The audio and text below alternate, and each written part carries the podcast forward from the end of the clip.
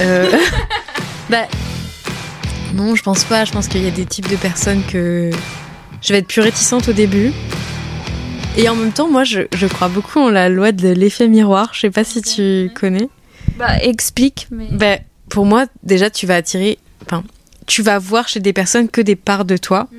Donc, par exemple, si euh, il y a une personne qui me met en, colère, genre vraiment que je peux pas me voir, bah en fait, il faut que je sois honnête avec moi-même et je capte qu'est-ce qui me met en colère chez cette personne-là. Et souvent, c'est des parts de moi que je n'accepte pas, tu vois.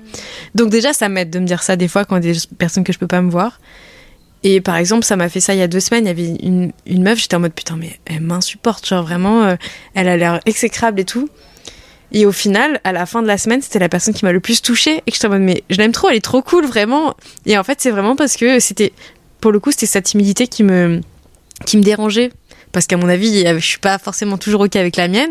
Et du coup, j'étais en mode, mais c'est quoi euh, Enfin, elle est trop bizarre. euh. En fait, ouais.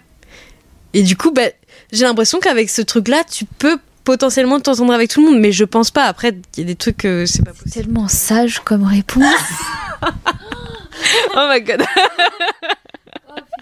mais euh, Non, mais c'est- c'est génial de voir ça comme ça. Et je, je sais que tu vois en l'autre, mais euh, moi je vais pas me dire ça. Hein.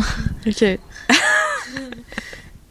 mais par exemple, sur le coup, non. J'étais clairement en mode, mais elle est trop chiante, tatatin. Et après, à la fin de la semaine, j'ai fait, mais, mais Charlène, c'est débile de l'avoir. euh, Enfin, de pas l'apprécier au début, tu la connaissais pas, genre. euh. Donc ouais. C'est génial. Mm.